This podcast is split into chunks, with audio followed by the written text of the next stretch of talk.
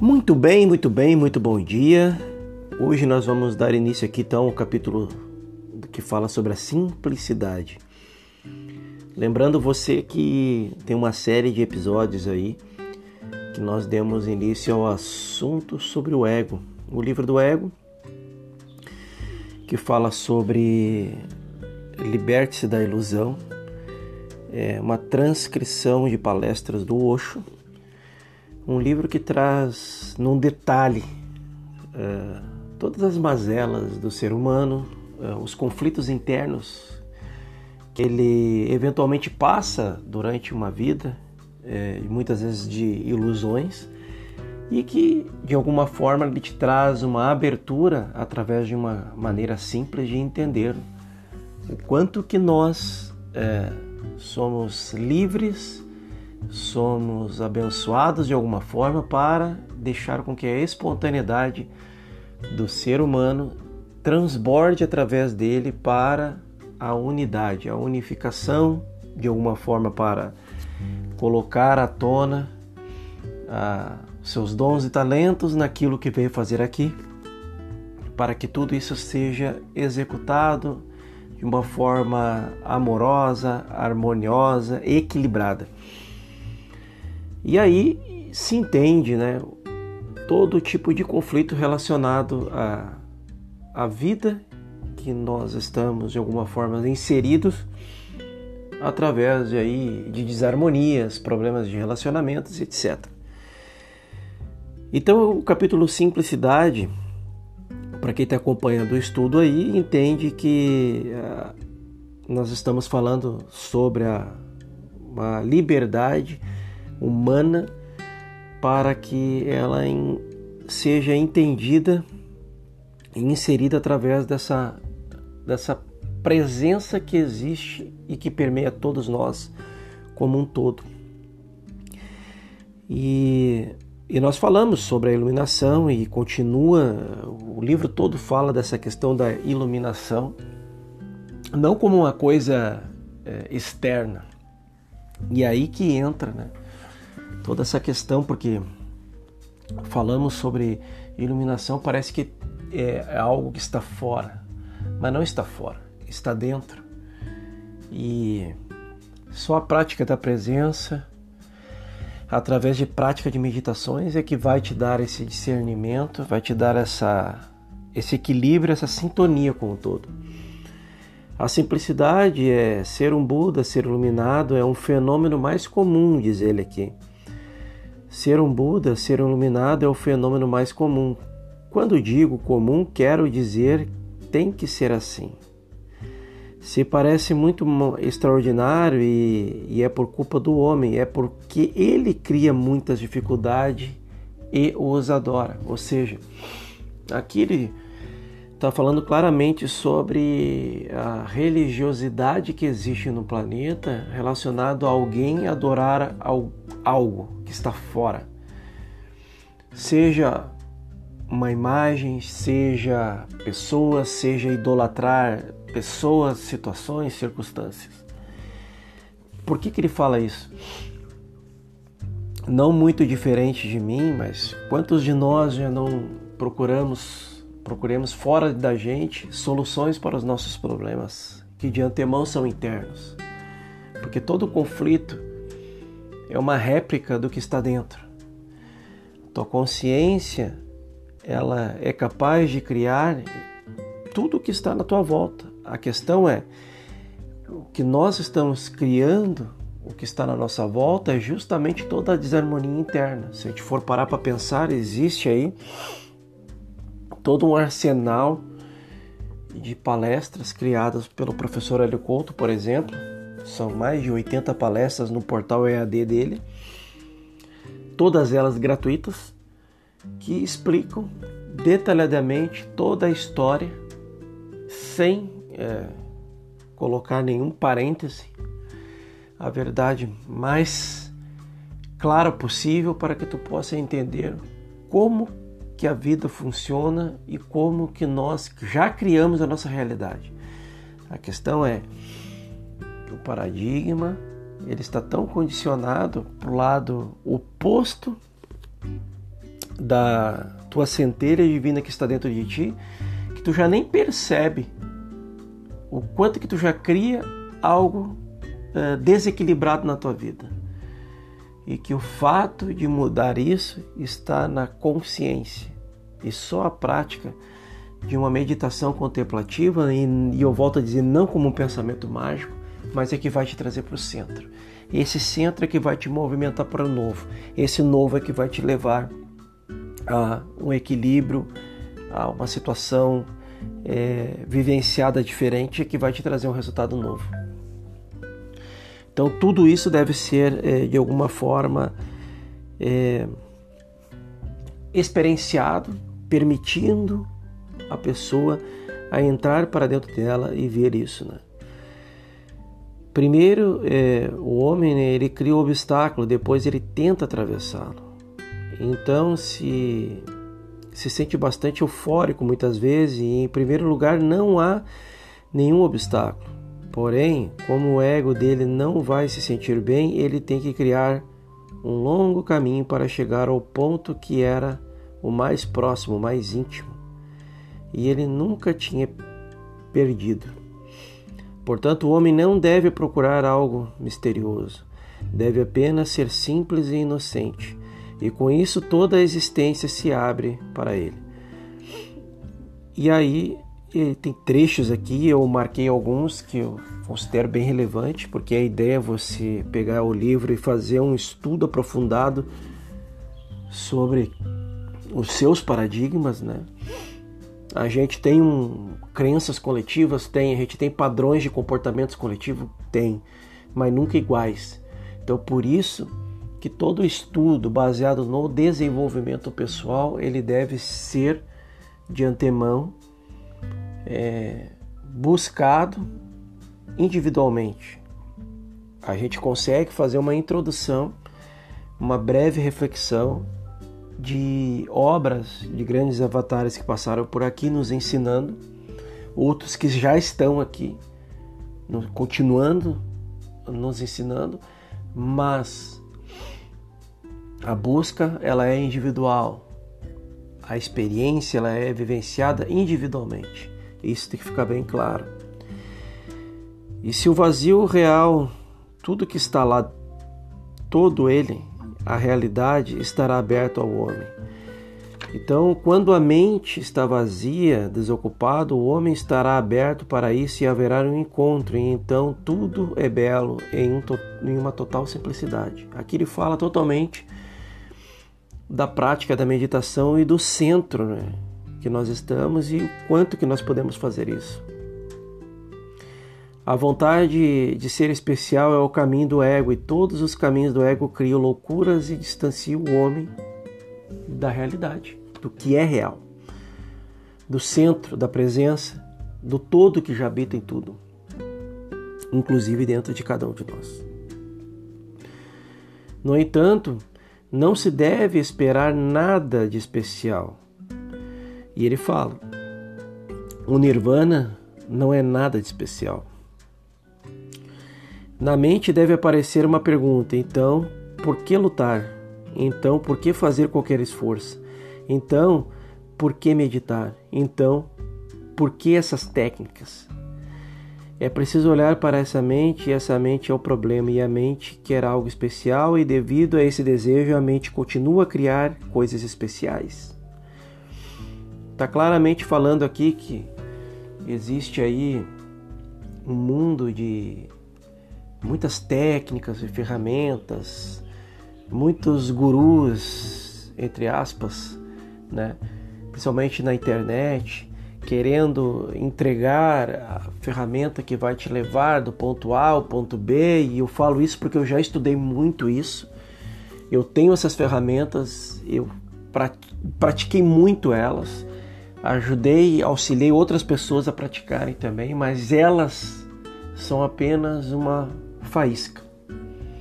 É um percentual, é um percentual muito pequeno, é, mas que te auxilia, mas não é o principal.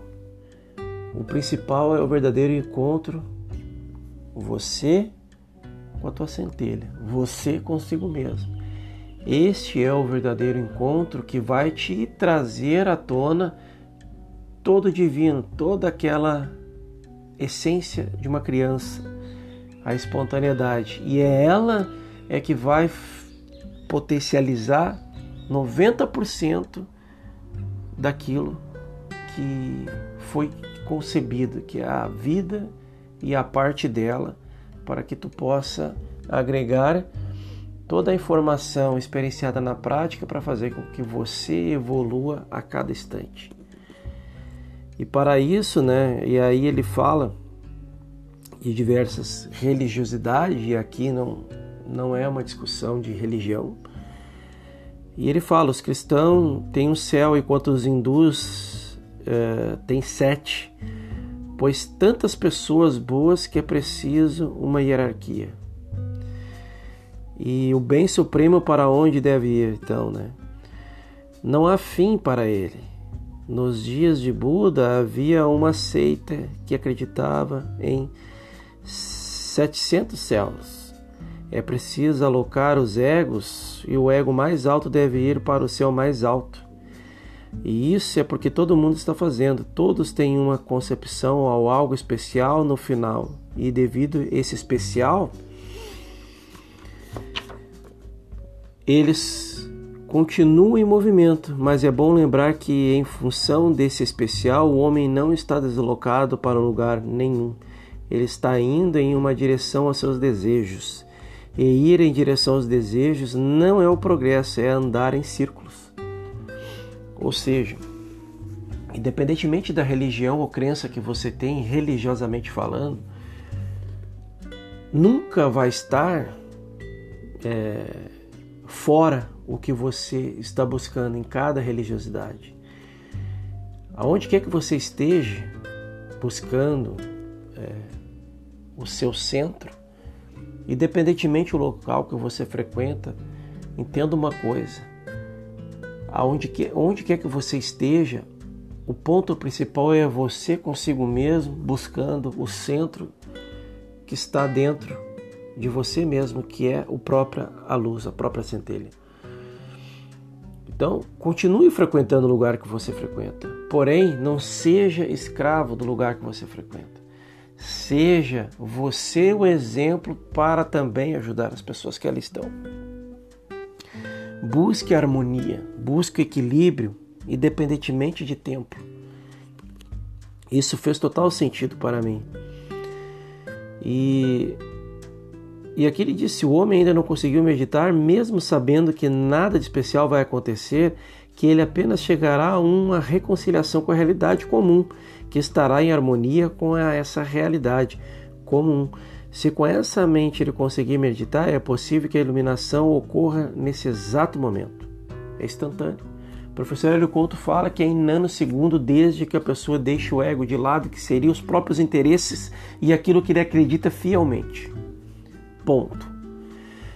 Então, no momento com essa mente, ele não vai ter a vontade de meditar e dirá: deixe tudo se nada de especial acontecer. As pessoas vêm até mim e dizem: Meditei por três meses e nada aconteceu ainda. Um desejo, e esse desejo é a barreira. Pode acontecer em um único momento, e esse desejo, se não estiver presente. Portanto, não desejo misterioso. Na verdade, não se deve desejar nada, basta ficar à vontade em casa com a realidade como ela é. Ou seja, o, o que ele está querendo dizer aqui é que, independentemente do local que você esteja, se é em casa, se é no trabalho, se é no momento com família, se é no templo que você congrega, tenha o seu momento de religiosidade, se é no momento que você esteja estudando, não importa. A presença ela, ela permeia você estando contemplando de olhos fechados ou de olhos abertos. A questão é que quando você separa pequenos momentos de meditações com olhos fechados, várias vezes ao dia, você vai criando um hábito que vai trazendo você para o centro. Esse hábito vai te trazendo o equilíbrio que vai trazer a presença para o centro, que é você observar tudo que te acontece à tua volta.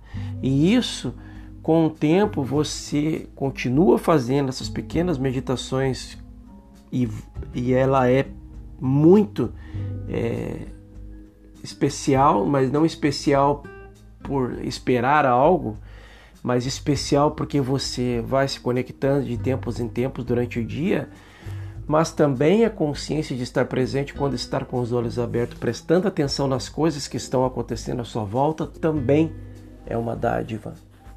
É a realidade como ela se apresenta. A questão é como interpretamos a realidade como ela se apresenta. Porque como a realidade está ali, você interpreta ela através das tuas crenças. E aí que está o grande engano. Porque por trás das aparências existe algo muito maior do que propriamente o que está te acontecendo, baseado naquilo que você acredita. Isso é um paradoxo. Por isso que a prática da meditação, com o tempo, ela te leva a esse entendimento. E por isso que nós devemos nos permitir a cada instante estar presentes.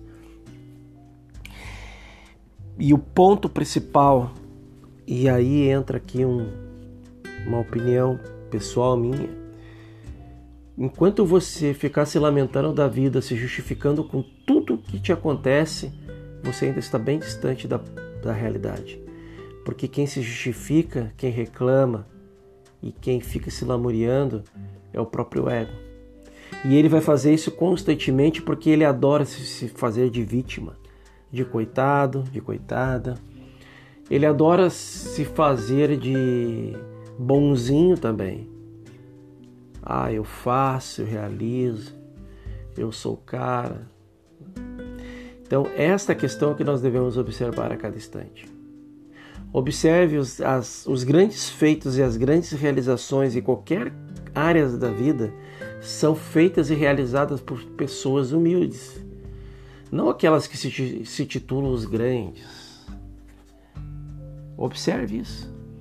Hoje as nossas redes sociais estão recheadas de pessoas que se titulam, que são, mas que as que geram realmente resultados são as mais humildes.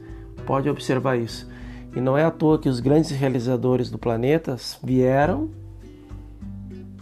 e estão também, porque tem.